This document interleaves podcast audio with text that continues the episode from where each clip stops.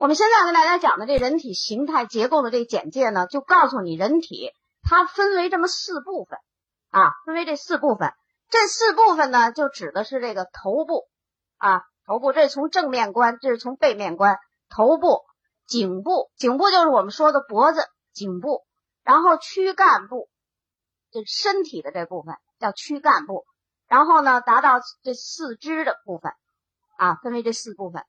在人体的这四部分里啊，这个头部这上面大部分都是你看到的都是感觉器官，这眼、耳、鼻啊、舌，这都是感觉器官。头部的这里面长的那就是脑子了，对不对啊？就我们的脑组织了啊。身体的部分呢，还要再分布细分的话，就分为前面就会分为这叫胸部，后面呢这叫背部。然后这叫腹部，对吧？这就叫腹部。这儿画的这点点点呢，这里边的东西，这是一个格，所以这是腹部，就是我们平时说的肚子。这后面呢，就是后背的腰部了啊。前面上面背，下面就是腰。这个腹部啊，那将来这是从表面看，那我们下面的课呢，那就要把这人体整个打开看了。现在就是告诉你，先从这外表看看啊。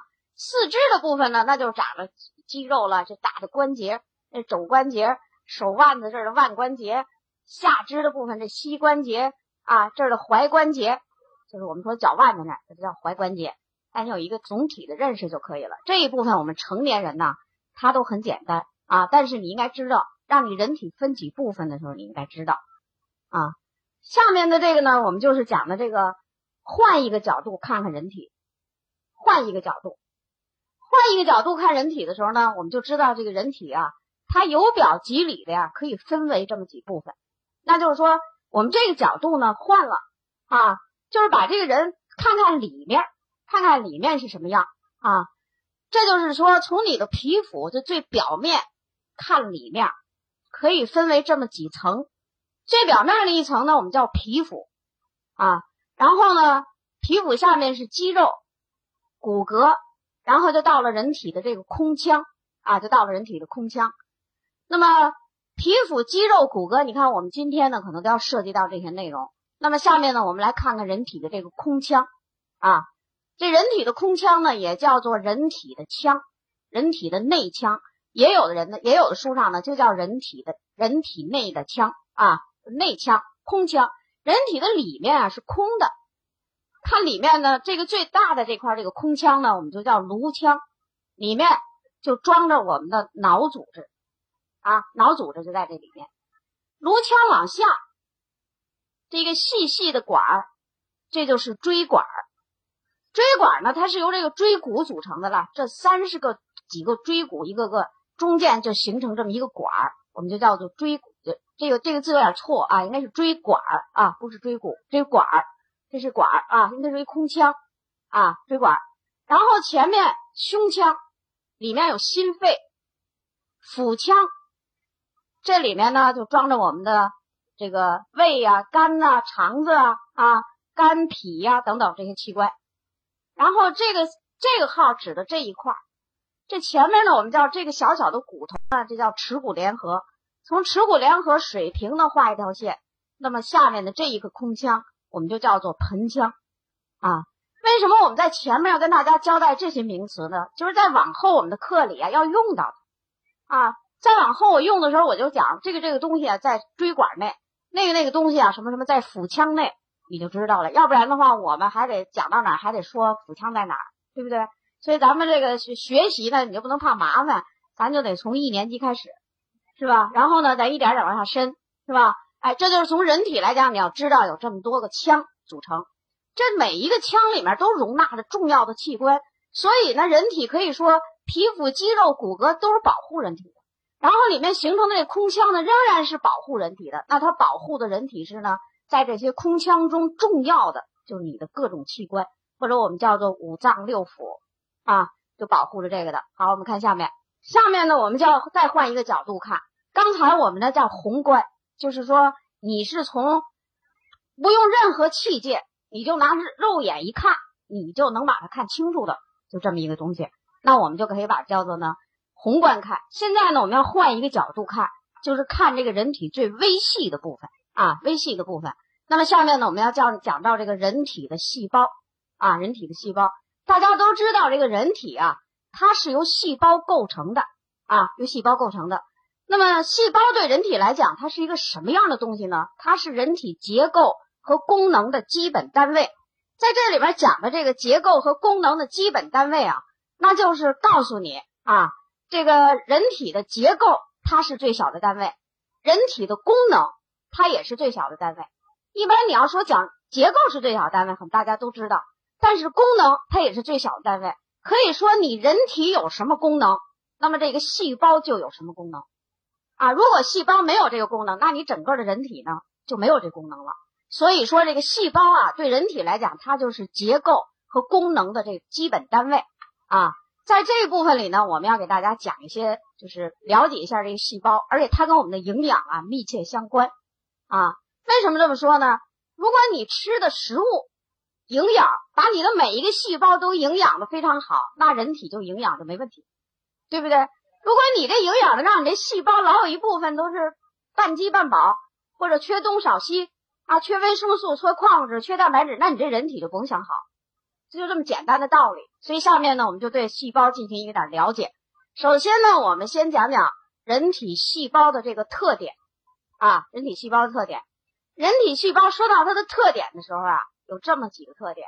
第一个特点呢，就是它的数量繁多，数量特别多啊。有的时候我们叫做呢无法计数的啊，无法计数的，因为我们每一个人体的大小、高矮、胖瘦都不一样，所以你是无数亿个细胞构成啊，就数量多。那么仅仅是大脑皮层的神经细胞，这个大脑皮层有多厚呢？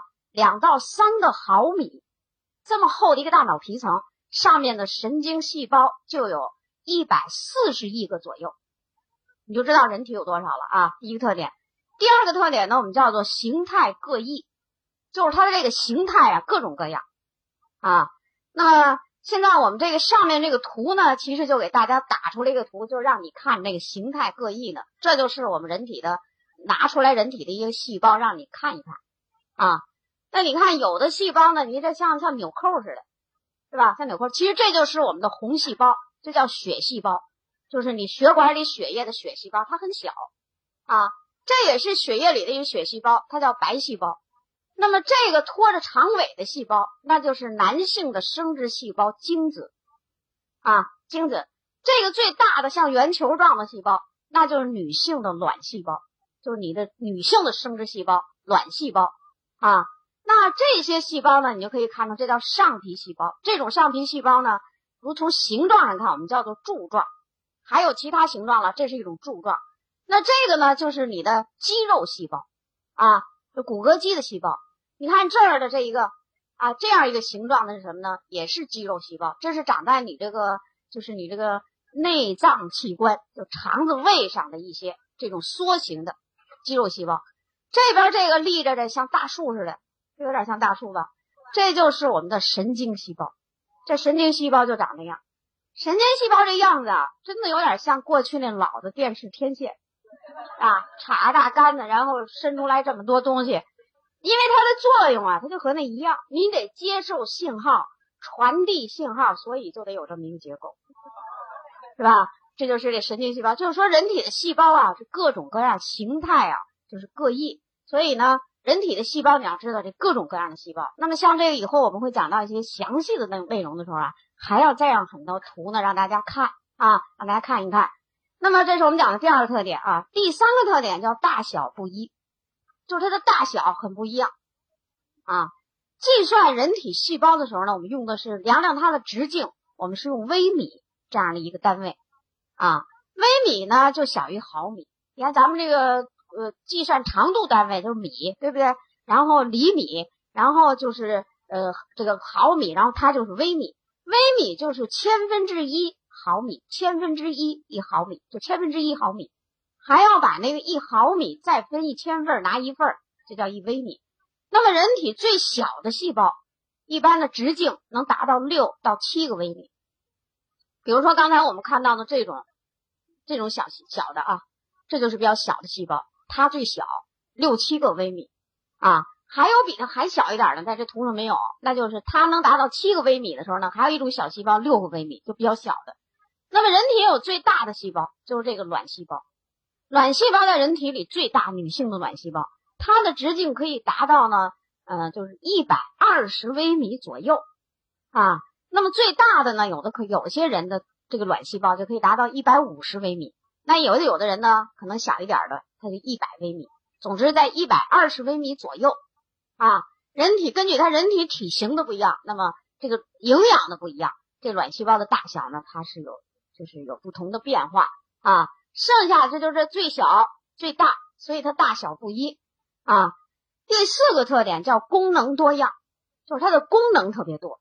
刚才我们讲了，你人体有什么功能，它就有什么功能啊。一般讲到这个细胞的功能的时候呢，一般我们讲的就是保护，有保护的功能啊。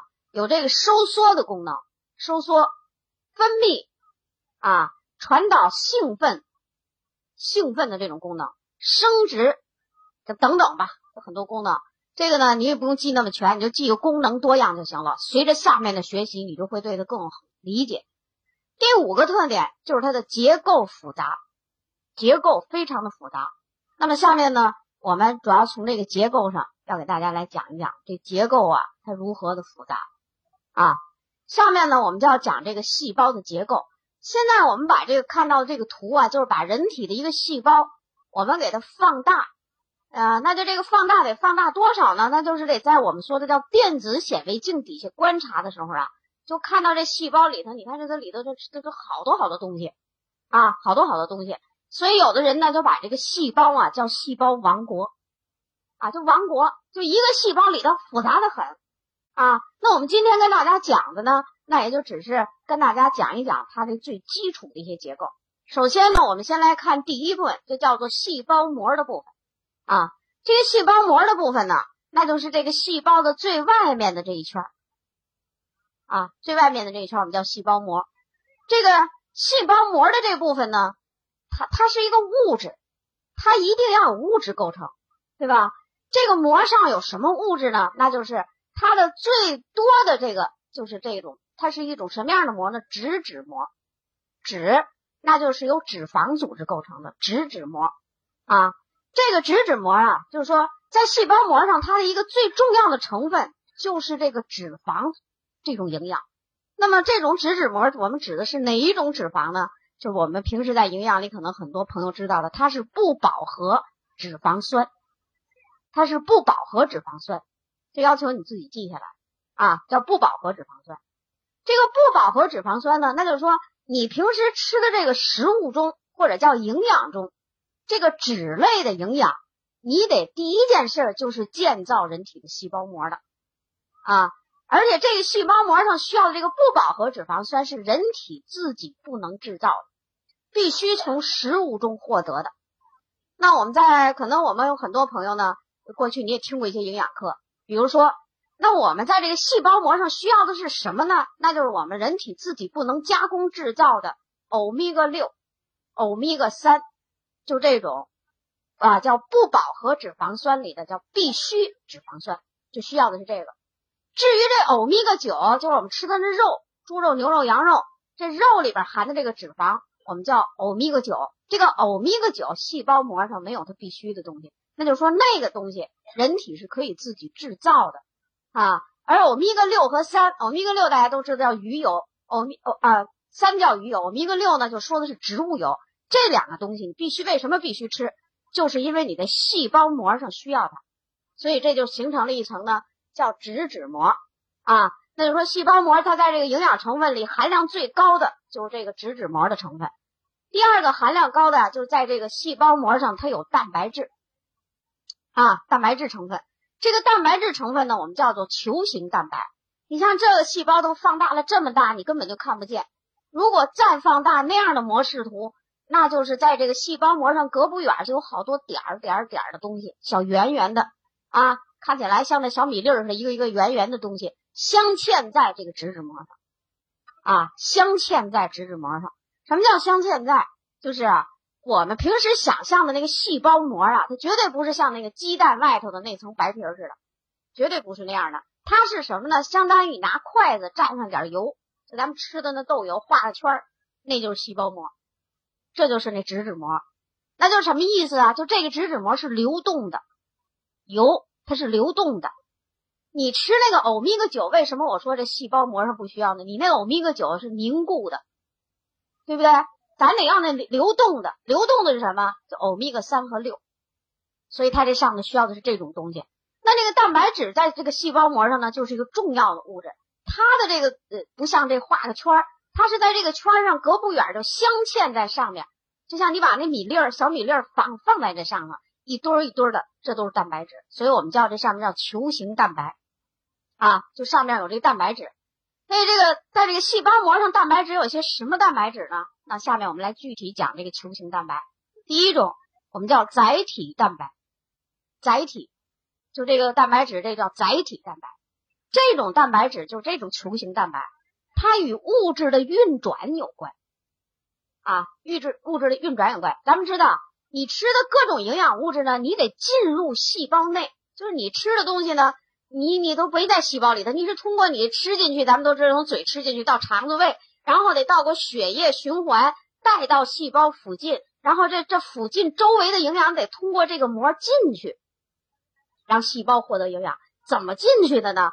那这个细胞膜上就是说得咱得有点窗户门，咱得该开咱得开，该关得关。那这个该开该关的这个门是什么呢？我们就叫做载体蛋白。所以蛋白质它和物质的运运转有关啊。平时我们讲说这蛋白质就是什么呢？基础营养。为什么是基础营养？它和这儿有关。你这个营养中，你这个你吃的无机盐，你能不能细胞能利用？比如说你吃的钙，这细胞用不用？它往细胞里走不走？它和这蛋白质有关系。你吃的食物中变成的葡萄糖。你吃的米面会在你胃肠道里变成那个葡萄糖，它往细胞里走不走啊？啊，它到这儿了，它不进去就没有用了，对不对？哎，得进去，所以这进去就得靠这载体蛋白啊。比如说你吃的蛋白质变成了氨基酸，氨基酸它往不往细胞里进？就像咱们这房子似的，人家给你运了一大堆食物放门口了，你就关着门不让进，那不行。这门和窗户都是蛋白质构成的。就是我们的这个细胞上面非常高级的东西啊，你得打开门窗户才能进来，这这屋里的人咱们才能吃上东西，就这意思。所以这就是蛋白质的作用。因此说，蛋白质就是基础营养，你没有蛋白质，这物质的运转都不能，就就就都进不来，是吧？第二个，这是第一个啊，叫载体蛋白。第二种蛋白质呢，就在这上面的球形蛋白叫受体蛋白，叫受体蛋白。这个受体蛋白呢？它和什么呢？辨认有关系。辨认，它的任务就是眼睛，就是细胞膜上的眼睛，它执行辨认任务。辨认什么？辨认你人体中特异性的化学物质。特异性的化学物质，举个例子啊，比如说你这个胰岛素来了，胰岛素的它不是细胞里产生，是你那胰腺上产生的啊。咱说人家又得糖尿病了，说这人呐得糖尿病的特点什么？他受体不好，就人家这胰岛素进来的时候呢，人家这个受体马上接受哦，胰岛素来了，这对我有好处，快快进来，就接受了。你这个蛋白质补充的不够呢，受体麻木不仁，胰岛素过来了，爱过来不过来不理，那不理怎么办呢？所以这叫二型糖尿病。那就二型糖尿病呢，检查检查，这样的人有一部分人不是胰岛素少，而叫受体不接受。这就是那受体蛋白，你想想，就我说到这儿，你说那二型二型糖尿病人，你说得用不用补充蛋白质？那不用说，是不是特异性的化学物质？那特异性的化学物质很多，那我就给你举几个例子啊，比如说女性雌激素，你雌激素来了以后呢，这是一种激素，这是一种化学物质，我得进细胞里面去执行任务，完成我的工作。现在你你不让我进不行，受体蛋白马上知道，哦，这是雌激素来了，快。载体蛋白，咱开门开窗户，快往里进，进来了，雌激素才给你发挥作用呢，对不对？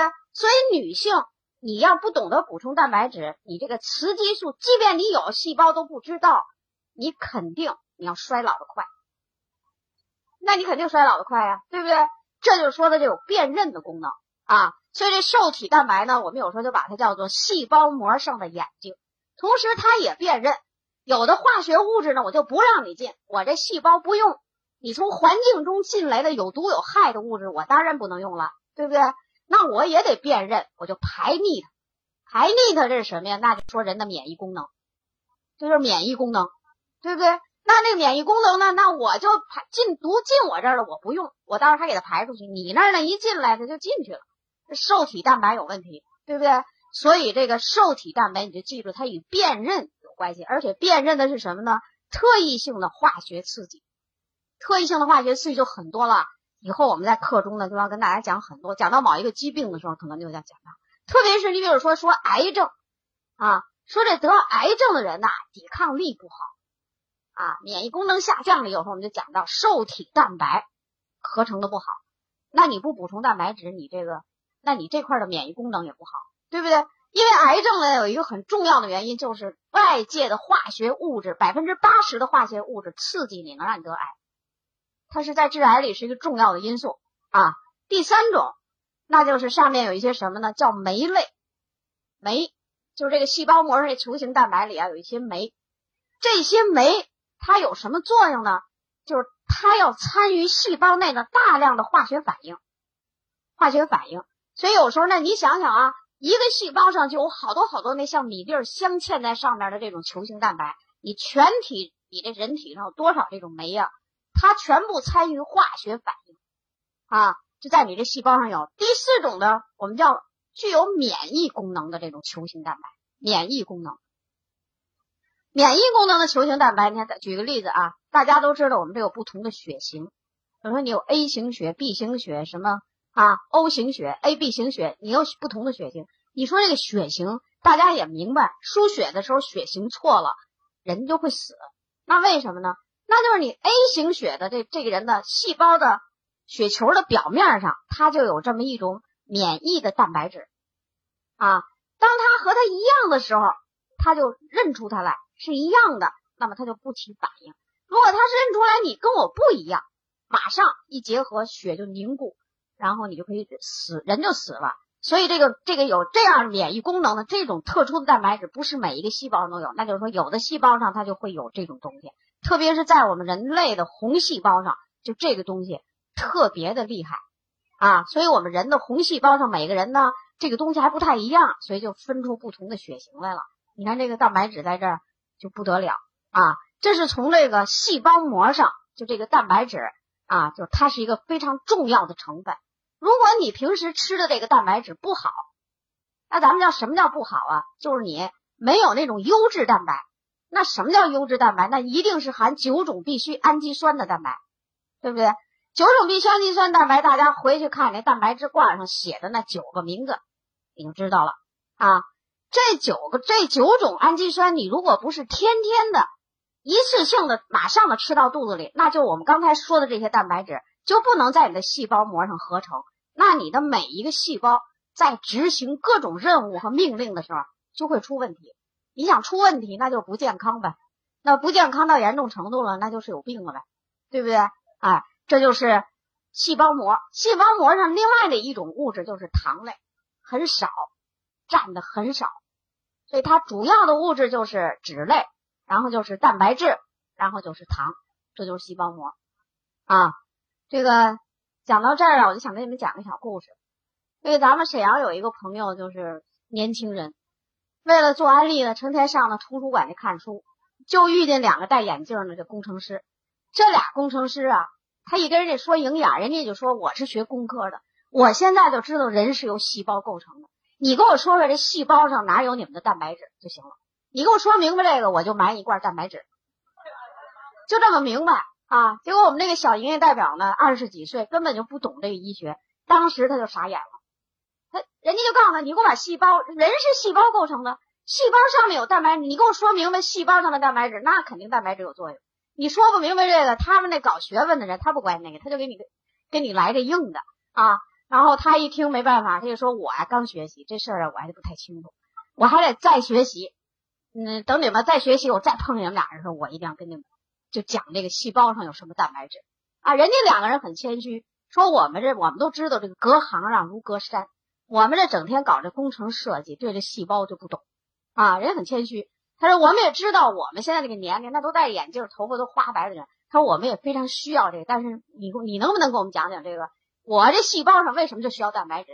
细胞解决了，人体就解决了。等到我们这个小营业代表啊，那时候我们这个课还没开始呢啊，没讲呢，他就打电话问我，我说你就应该从这个地方告诉他们。结果我就给他点了点，我说你就先教你几个名词，你先去跟他们说说啊。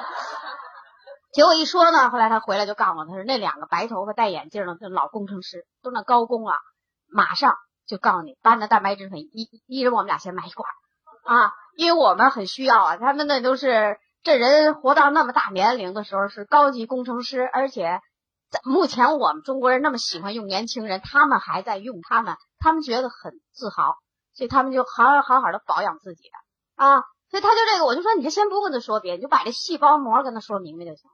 细胞膜是什么呢？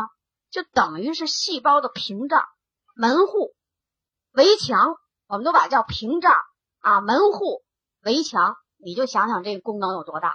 这上边就这三大有机物里啊，脂类、蛋白质、糖，它都有，而且是脂类最多，其次是蛋白质，再少的那就是糖类。那你就可以想想，如果你想让蛋白质发挥这种好作用，你没有矿物质、维生素的补充。配合着它是不行的，对不对？你像最明显的吧，B 族维生素参与三大有机物的代谢。什么叫参与？那就是给你修复这个围墙的时候，让这个蛋白质变成这样、这样、这样的蛋白质的时候，你就得用这个东西。你没有，它就变得慢，对不对？它就合成的慢，对吧？这细胞膜呢，就跟大家简单说这么多。下面我们往里边讲细胞质啊，细胞质呢，就是我们这细胞里边的这些。就这里边的这这这乱七八糟一大堆的东西，其实这里边这个你看，这里边的这个蓝蓝的东西就是我们说的细胞核啊。现在我们就来说这个细胞质，细胞质里的东西你一看呢复杂的很啊。首先第一个我告诉你呢，它里边有一种液体，我们叫细胞液啊，叫细胞液，就是里边有黏黏的液体啊。这所有的你看的这个红的、黄的、绿的这些东西。它都是在这液体里漂浮着的，就浮在那个液体上啊，也就是那所那个我们叫细胞液的东西，必须要营养这里边这些各种各样的这样的像小工厂一样的东西啊，这是细胞液。这细胞液里有什么呢？你再听听，还是我们的营养。第一，这个细胞液里必须含有蛋白质啊，糖类，含糖类，无机盐。无机盐呢，在咱们这个公司里边的产品，咱就是那钙镁片那个为代表的啊。其实不光是钙镁片里的成分，那就是说人体的无机盐到现在被发现的有四十多种。那现在这里边就无机盐。那我们这个公司里的产品呢，钙镁片里面的多种无机盐，水分有水分。我们上面说的这个蛋白质、糖类、无机盐、水分啊。另外，除此之外，还有一些能够溶解在水里的物质，还有一些溶解在水里的物质，啊，那就人体合成的各种各样的东西。那么这个液体是做什么的呢？就是人体的化学反应，在这个细胞的细胞液内进行，就是你这人体的所有的化学反应得在这进行。那么人体要进行多少种化学反应呢？一个细胞一分钟。一百多次的化学反应就在这细胞液里进行啊，那那那咱们都学过点化学，人都明白，你要是这个液体就先不稳定，你这化学反应就甭想好了，对不对？你是酸的还是碱的还是中性的？但是我告诉你，人体的化学反应一般是要求在中性的环境中进行，就中性的环境中。那就是说，我们刚才说的这些物质，在这个细胞里要有一定的比例的啊，不是说乱存在的，对吧？要有比例的。那么，我们中国人在这个营养里，刚才我们讲到那些营养里，你看我们蛋白质是排在第一的，但我们中国人最不重视的就是蛋白质的补充，这是我们饮食中的一个大误区啊。我们吃东西是糖类、脂类、蛋白质，把蛋白质扔最后，知道吧？西方国家吃东西呢是蛋白质、脂类、糖类。它也不太好啊，应该比较好的一种摄入就是蛋白质、糖类、脂类，应该是这样的。所以我们就会在这个饮食上，你不遵照细胞里的这个应该有的这规律，你就犯错误，然后你就可以得富裕病对不对？你就人家就告诉你这里是蛋白质、糖类、无机盐、水，还有一些可溶性的物质。你看这个细胞里头不能里头好多油，对不对？说富裕病那就是细胞里出油多，那不就这个吗？第二个位物质叫包含物，就是里面还有一些不溶于水的物质。这个包含物呢，其实就是储存的营养，还有呢就是代谢的废物，储存的营养，比如说脂滴。脂滴这就是储存的营养，那得有一点油滴，储存能量的糖原。那你要是胖人，你知道你是什么？说我这胖了，就是里边那脂滴，人家就一小滴备用的能源，你呢把那一小滴变成一大滴，一下把细胞能撑破，这就是胖。说有人我得脂肪肝，那就是那脂滴在那脂肪的细胞里把肝细胞撑破了。知道吧？这就叫脂肪肝。再加上，当然我们现在没讲脂肪肝，我们在消化系统会讲它，就这道理。你看，它有脂滴，有没有糖原？有，都适量的存在。那你要把这个东西多了，那你那细胞呜呜就撑起来了。那你人能不胖吗？对不对？这就是储存的营养，你得有。那就说人不可以没有，但是不能过量啊。这就是包含物。在除此之外的，就是咱们看到现在里面那个什么红红绿绿的那些东西，我们把它叫细胞器，就是里边的机器。这里边叫做细胞器的东西，一共有八个机器，是吧？八个机器，我们也把这名字跟大家讲讲。为什么？因为你要看营养书的时候，往往这些名词都有，它都有啊。你你呢，不要求你太多么精，但是要求你知道哦，这是细胞里的一个东西就行了。第一个东西呢，我们叫线粒体，线粒体。那我们在这个书上呢，在这个图上呢，也可以看到啊，就是这是核糖体这种内质网啊，这就是那线粒体，就这种样的东西啊，这种黄的。你说这线粒体是干什么的呢？我跟你讲，它这儿叫细胞的供能站，供能量，叫细胞的供能站啊。就是细胞里得有能量啊，你没有能量，你细胞不能生活嘛，对不对？哎，它供能。如果你这个人，就是说你这线粒体这结构不好，你吃了的东西能不能变成能量呢？这个得给你打个问号试试。那也有人呢，吃东西不多，能量很够，一天老挺精神，还也不胖，那说明线粒体的功能好，合成能量好，对不对？我们想都要这样的呢，那你就得让那线粒体，那线粒体为什么能好？就是它在的这个环境好，就刚才我们说那细胞液，它是在这水溶液里边的，你得给它一个环境，它才能去工作啊。这第一个线粒体，第二个怎么叫核蛋白体？核蛋白体啊，这上面呢也有，这上面写叫核糖体，其实就叫核蛋白体，就这个这样的东西啊，这种东西，其实就是这小点儿点儿，这长的还不是呢，这些小点儿点儿，它是做什么用的呢？是细胞合成蛋白质的重要结构，就合成蛋白质的。你不吃了蛋白质粉吗？我不变成氨基酸，但是那蛋白质粉就是食物中的蛋白质啊。你吃它的目的是什么呢？要合成你自己的蛋白质，比如说合成你刚才我们说的载体蛋白、什么受体蛋白啊等等的蛋白，谁给你合成？核糖体或者叫核蛋白体，它是合成蛋白质的啊。如果这儿的问有问题，那你全身的蛋白质合成肯定有问题了。但是它需要什么原料呢？需要氨基酸做原料，就我们吃的那个食物中的表面的氨基酸要做原料啊。第三个呢，我们叫内质网。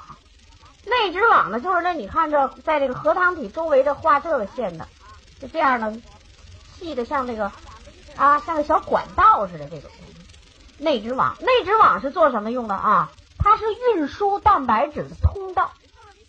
就是我给你核糖体合成蛋白质了以后，我得运输出去，不能老在这细胞里面放着，就像个生产车间一样，我得给它运出去。那靠什么？靠这管道啊，靠这管道，这叫内质网。第四个呢，我们叫高尔基复合体。高尔基复合体，这上面呢，我们也可以看到，就是这个高尔基复合体，就这个绿的，这个这样的东西。这个高尔基复合体的主要作用就参与细胞的分泌活动，分泌活动，细胞能给你分泌出液体来，分泌出激素来，那就是这高尔基复合体，并且有加工和运输的作用，把你这产生的东西加工运输出去啊。比如说，你吃完蛋白质粉了，给你合成了一种东西，雌激素。比如说女性，为什么老说雌激素？因为女性你只要雌激素好，你就能健康美丽。你这激素不好，你就不行了啊！你这但是这雌激素那种蛋白质，我合成了以后，我得运输出去，那得靠这高尔基复合体，它有分泌作用啊。那就是说，你有一些腺体里，你有你这分泌作用怎么样？打一个最简单的比例，比如说你这唾液的分泌都跟它有关系，眼泪的分泌，这不都是细胞的分泌？它有眼泪吗？它有唾液吗？哎，这个都得有它，没有它，你就不能把这液体分泌出来啊。所以有的人说我讲课，哎呀，我讲好长，讲课讲讲讲，我嘴里干的要命，那说明你唾液的这高尔基复合体有待于拿营养去修复修复，要不然它给你分泌不出来啊，对不对？那你的嘴就干吗？对不对？哎，你有待于去修复修复啊。好，下面第五个溶酶体，溶酶体，溶酶体呢，在上面呢也可以看到了啊，就是我们这个啊这样的东西，这样的东西啊，在细胞里头你就了解这名词就行了。溶酶体就是什么呢？等于细胞的小消化器官，小消化器官就是这个细胞把营养物质运进来了以后，它还要再做一些精细的加工，细胞才能用。所以有时候我们把它就是你要说起溶酶体那一大片文章，但是总的来讲，它叫一个小消化器官，就像我们这整体的人有那胃肠道一样，它里头有一个小东西进来的营养我再加工加工，然后细胞才能用，这叫溶酶体啊。除此之外，细胞里还有的一个东西叫微丝，微丝，微丝它和什么有作用呢？就是细胞的吞噬作用有关系啊，微丝。大家先把它记下来，然后我们一会儿抬头一起看看啊。微丝吞噬作用啊，吞噬吃掉的意思。比如说，大家都知道说我们那白血球有吞噬作用，就消灭细菌的作用啊。那你白血球为什么有这个作用？就是白血球里边的微丝特别发达啊，和什么样还和一个什么作用有关系？微绒毛的收缩作用，微绒毛的收缩作用。它就有关系。你说那微绒毛吧，这都眼睛看不见的。那将来我们要讲，比如这两天我们能涉及到的内容，比如说这小肠吸收营养啊，说有的人吃完了营养他就不吸收，那这什么毛病呢？就是那小肠上的那细有一种细胞长了一些微绒毛，就你那个微绒毛不好啊，你那微绒毛把那微的连眼睛都看不清楚，它就在漂浮在水营养液里吸收营养，把你这营养吸收到血里。再通过血液运输运到细胞里，你就没这个就不行，啊，就那微绒毛的收缩作用。还有你这鼻子里头，你也有那微绒毛。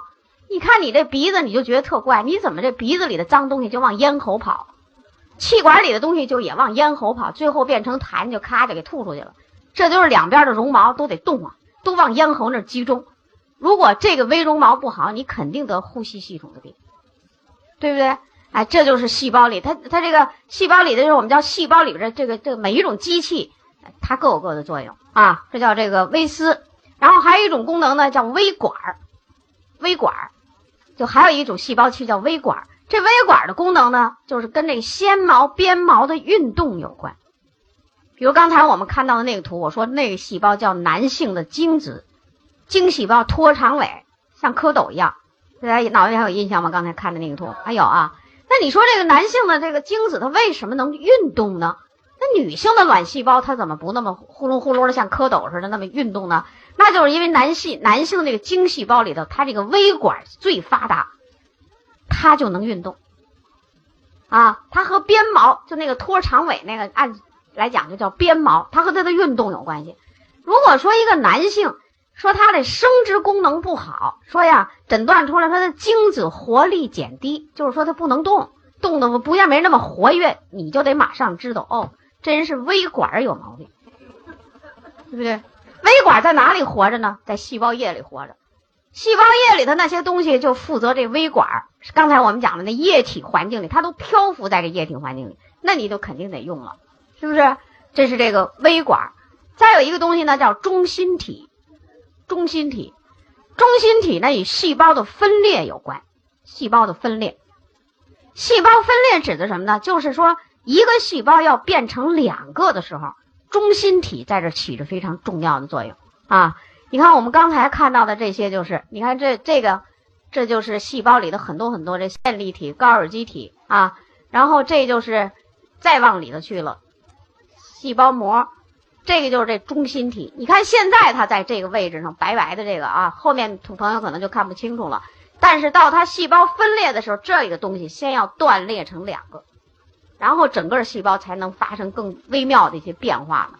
啊，那我们呢就是了解了解，因为有时候你要看这个营养书的时候啊，他老给你写一些这样的名词，你就会看不懂。那你就可以去这么理解。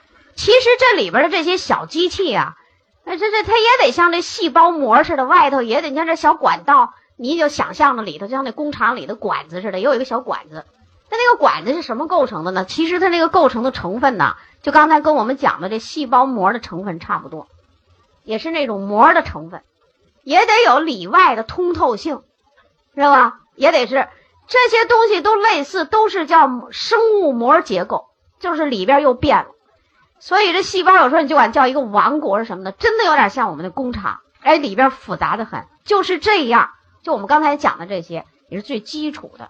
就对人体的细胞，到现在你也没把它全研究明白，啊，你比如说我们刚才他就知道这线粒体是合成能量的，但是它怎么运转就能合成能量，供能这里边还有很复杂的一些东西，所以现在对人体的研究啊，就说到了二十一世纪，只是刚揭开了一层薄薄的面纱，还有待于再深入的研究，啊，所以你对细胞这个必须要了解一些，所以说呢，有的时候你要。对这个清楚了，你就有时候分析问题就帮你一把，就帮你一把分析分析这问题啊。这刚才我们讲的里边这细胞器、细胞质里边很复杂，你就记住这里边这东西全部是进行化学反应的，加工、合成、运输物质的啊，这就像一个庞大的工厂。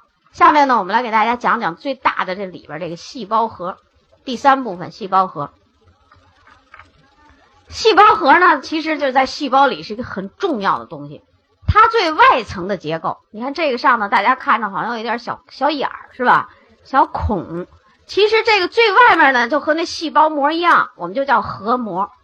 就它的结构和我们刚才讲的这个细胞膜是一致的，也有脂质膜构成，也有球形蛋白构成，只是更精细了一些。细胞核在里面。核里面呢，也像这细胞一样，你把这个打开以后，也像这细胞一样，里面也有一些粘稠的物质，我们叫核基质。核基质的这个物质，就跟刚才我们讲的，跟那个细胞质里这粘稠的物质是一样的，它们俩是相通的。为什么？它要经过这上面的这小孔，有的东西会出来，也有的东西还要再进去。啊，这种又物质在这儿出来。有些物质再进去的这种功能，一般我们就叫做这种细胞膜或者叫核膜的这种通透性，就物质能在这交换，所以它这个东西呢，咱就比较简单了，它跟细胞质类似啊。那么细胞核里面呢，还有一个东西，我们叫核仁儿，就核仁儿。咱这个图啊就看不见了，就在里面了啊。那就听我讲讲，核仁儿呢，就是与这个呃。刚才我们讲的那个一般的细胞里头，一般就我们人体的细胞，有的细胞里有一个，有的里边有两个核仁儿。这核仁儿像什么呢？像复录机一样。咱们有录音机吗？录像机吗？哎，它像复录机啊。你自己生产的一个细胞呢，就和你原来的细胞咱得一模一样，对不对？你自己生出一个细胞来，和你自己的细胞要不一样了，你说这叫什么问题呢？这就叫癌细胞。这叫癌细胞了，你才是你自己生出来的，为什么你给治错了，密码错了？所以它这个核仁呢，就像是复录机一样，啊，它这个核叫核仁的东西为什么能复录呢？我就告诉你，它有两个重要的物质，一个是蛋白质，一个是核酸。蛋白质就是我们平时说的蛋白质、氨基酸，所以蛋白质为什么叫基础营养呢？我就告诉你，它在这里面起着最重要的作用，啊。核酸大家知道，这个核酸大家知道里边就是我们平时说的 DNA、RNA。DNA 呢，我们叫脱氧核糖核酸；RNA 呢，就叫核糖核酸。特别是这个 DNA 上面有我们人类的就是遗传的密码，就在这上面啊。你没有蛋白质，你看，没有蛋白质，没有糖类，这个东西是不行的，是不是？哎，你没有蛋白质呢，那密码可能就会有问题，那可能就会出现错误，错误的细胞那就不得了，是不是？所以现在一种啊，就是说，这不是现在了，这得往前推出去多少年了？是一九九六年的时候，这世界上的研究生理学的科学家就告诉你，咱们每个人每天。你不是在大量的复制细胞复录吗？你可能每天都要复制出大约是十万个不正常的细胞，也就是我们说的癌细胞。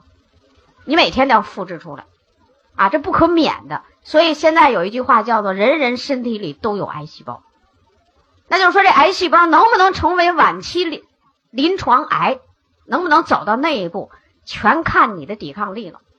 如果你的免疫功能好呢，你复制错了的这个东西马上就给你消灭。因为什么呢？细胞刚才我们讲了有辨认功能，它能给你辨认出来，你这个是坏蛋，咱们就给你清除；你这是叛徒，咱就给你清除。它就有这本事啊，这就靠免疫功能呢，对不对？你没这本事呢，那你就复制错了，那最后到了这个四十五岁、五十五岁的时候，就是晚期临癌症就临床上叫高发阶段了。为什么呢？那就是你一生中都没有好好注意补充这个营养，最后你连把密码自己的附录机。你给大大的损坏的时候，就成了这问题，对不对？这就是里边那核仁儿啊，咱们这个里边这个叫 DNA 的这种，就脱氧核糖核酸的这上面，其实就有我们人体的呢，就我们这染色体，人体的染色体。我们人类目前发现的这个染色体就是二十三对，就染色体上面就是密码啊，其中有一对决定性别。有一对是决定性别的，啊，有二十二对，二十三对吗？一对决定你是男是女，另外的二十二对决定你身体里的各种性状。所以你生下来，你就会觉得你呀，鼻子像爸爸，眼睛像妈妈，甚至连脾气、性格、走路的姿势、说话的声音，你都像谁谁谁，啊，就像到这份上，就是那二十二对染色体给你决定的，啊。这一对呢，就决定性别。那这一对里头呢，就是女性的这一对里这个染色体，它含的这个东西，就咱拿两个符号来表示啊。女性它含的是这个 X X，男性呢它 X Y。如果这个男女结婚了生下代，你那个基因遗传表示性状的那个是结合以后是 X X 的时候，那你肯定生个女孩儿。如果你结合的那一对是 X Y 的时候，那就是男孩。为什么女人的寿命长？从生命的初期，这个男性的寿命就基因里他就不如女性。女性是呢 X X 两个人的共同的免疫机制都在这儿。男人呢是 X，男孩是 X Y，所以从生命的初期的时候，这个男人。他在这个免疫机制、身体里各种复杂的变化里，他就不是 X X 两重，就像是两重防线，它是一重。所以男人有好多男人啊，就认误认为我们是大老爷们儿，根本不用说营养。其实男人是最需要营养的一群人，对不对？啊？为什么呢？你想想啊，世界上男女之比，女性比男生为什么长寿？就在这 X X 这。啊，男人为什么就是他寿命不如女人啊？那他也在这个问题，就从出生命的初期这就不一样。所以说呀，在场的男人，你别以为讲营养，你就学了讲完了营养给人听的，实际上你是最需要营养。啊，你看最后这家里面活来活去，就就就就就最后就剩那女人的时候那比较多啊。所以就人就研究了，现在这里有好多复杂的学问。那首先我就告诉你，这是一个最简单的。道理就在这儿，因为这这儿就是根本的不一样，啊，而男人大家也知道，不良的生活习惯他们最多，烟呐、酒啊、什么熬夜呀、啊，不规律的生活他沾的最多，再加上他那个生命的初期那就不如女性那 X X 双重保险掉，所以他就容易出问题。所以男人更需要好好的营养，啊，这样你才会就是说青春永驻一些。啊，咱不能说你长生不老啊，就青春永驻一些才会是这样，啊，这是我们从这个细胞核来讲，为什么要给大家讲这个细胞呢？就是要告诉你，从细胞这儿开始，你最小的结构开始就需要的就是这些营养。你如果在细胞里的营养不好，那你全身就不用想好了。所以我们这个营养是什么呢？就是通过一个长久的时间较长的不断的修复，让你身体里所有的细胞都健康，都符合我们现在讲的这每一种每一种这功能都要出来，形态结构都是那最符合标准的，那你肯定是健康的。那就说呢，你也可能就会长寿一些啊，就是在你原有的这种寿命基础上会长寿一些啊。但是有了细胞。不会，就是说有细胞了，零零散散的细胞，咱们就叫人体了，这也不会。